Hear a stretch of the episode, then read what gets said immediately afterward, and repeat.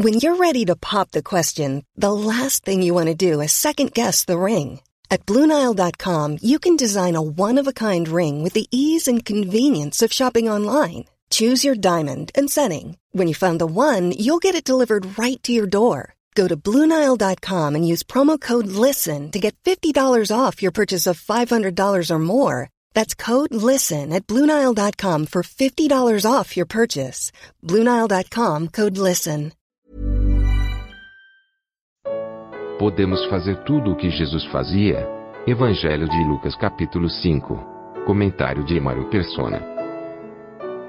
Existem algumas coisas ah, na, na vida e no ministério do Senhor Jesus que muitas vezes se tenta imitar nas religiões, mas quando nós observamos com, com cautela as palavras usadas, a maneira como as coisas eram feitas, nós vemos que tem coisas que eram únicas dele. Por exemplo, o versículo 39, eu não sei se existe algum lugar que diz que algum discípulo tenha repreendido uma enfermidade.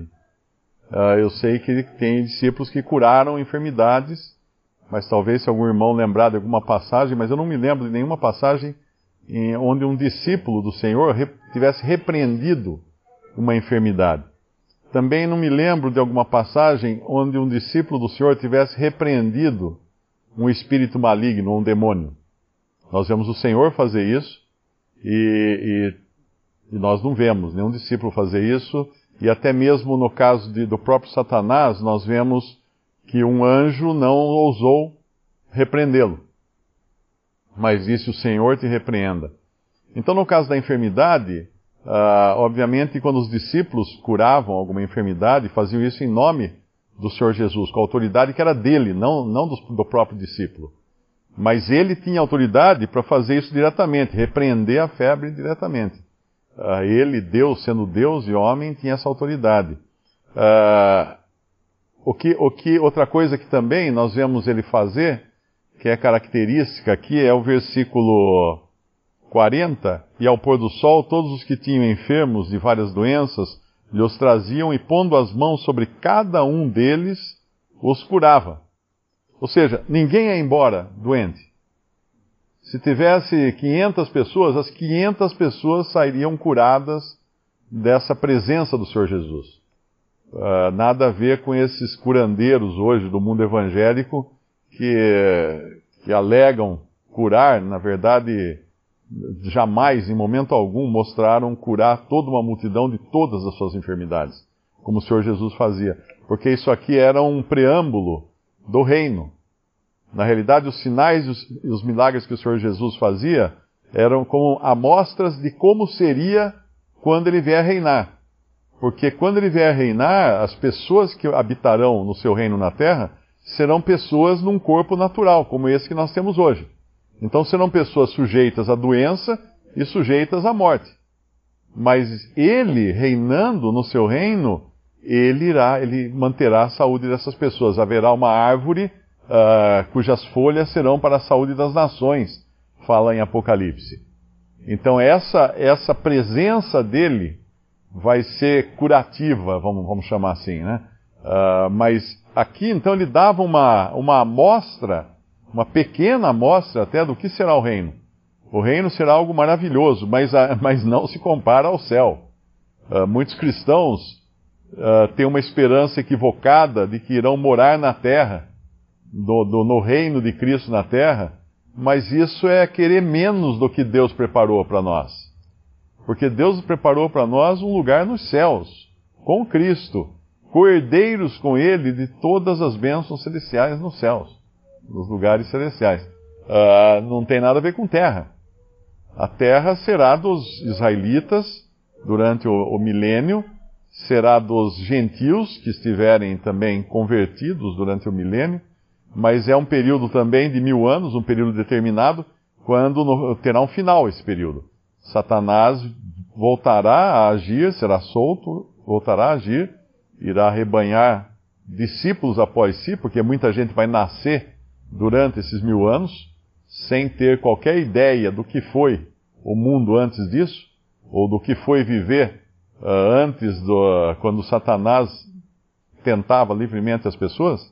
E essas pessoas poderão seguir então Satanás na sua rebelião contra Cristo, o que vai ser imediatamente resolvido, não tem não tem não é uma guerra de 100 anos, nada disso, é uma coisa imediata. O Senhor já virá e destruirá todo esse todo esse movimento uh, contra ele. Aí então terá, haverá novos céus e nova terra, nós não sabemos como será, mas o nosso lugar ser, continuará sendo celestial, nos novos céus, não na nova terra.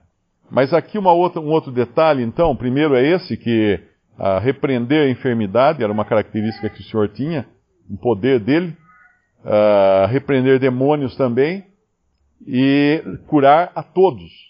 Não curar metade ou 90%, mas todos os que eram trazidos a ele eram curados. E e tá, alguém uma vez perguntou também por que, que não há, não, nós não encontramos tanta possessão demoníaca no Antigo Testamento.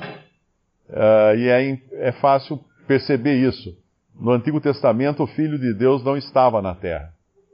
Aqui é um momento muito, muito singular.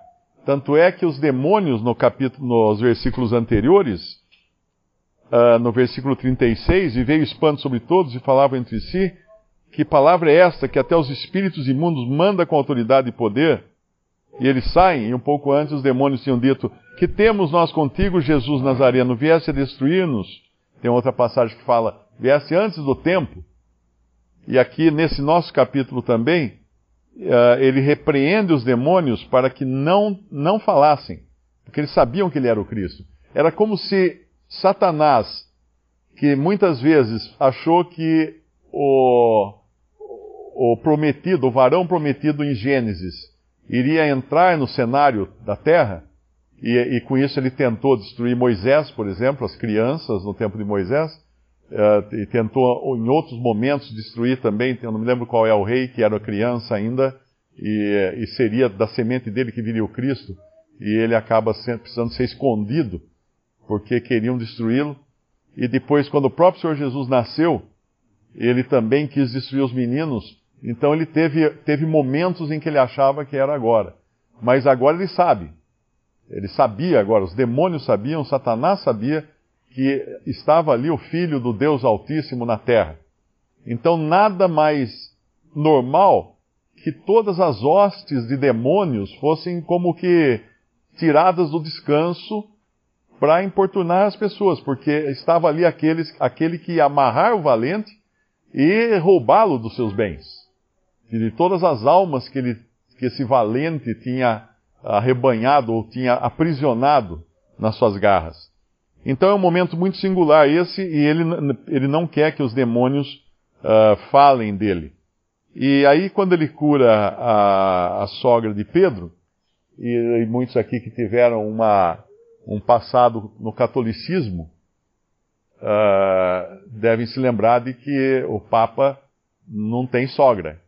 E o catolicismo uh, considera o Papa como o uh, representante, ou como o, descendente de Pedro, né? aquele que teria o lugar, a cadeira de Pedro, seria o Papa. Só que dentro do catolicismo romano é aplicado aquilo que é proibido em Timóteo, do, que fala dos últimos tempos, quando proibiriam o casamento.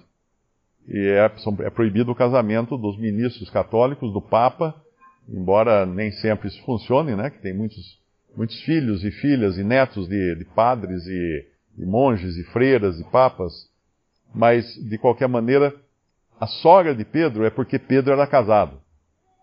Não tem, não tem outra explicação para isso, para Pedro ter sogra. Ele era casado. E, e depois que ele cura a sogra, a sogra de Pedro, é muito interessante isso no versículo 39 e, e ela, levantando-se logo, servia-os. Ah, existe uma ordem na, na obra que Cristo faz numa pessoa. Primeiro, ele salva. Depois de salva essa, essa pessoa, ela está pronta para servi-lo. Essa é a ordem sempre. Muita, a religião tenta inverter essa ordem, incentivando as pessoas a servirem a Deus para receberem a salvação, para receberem a cura da sua alma, a cura dos seus pecados. Porém, a ordem bíblica é sempre essa. Primeiro, Cristo nos salva.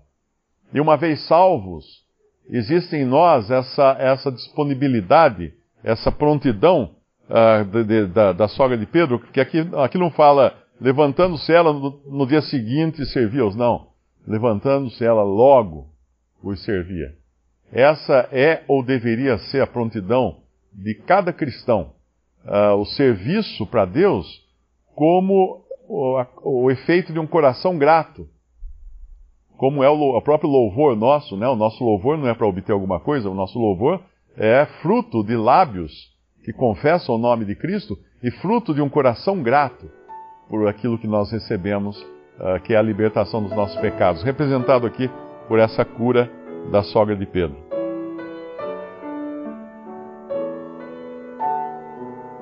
Visite respondi.com.br. Visite também 3minutos.net.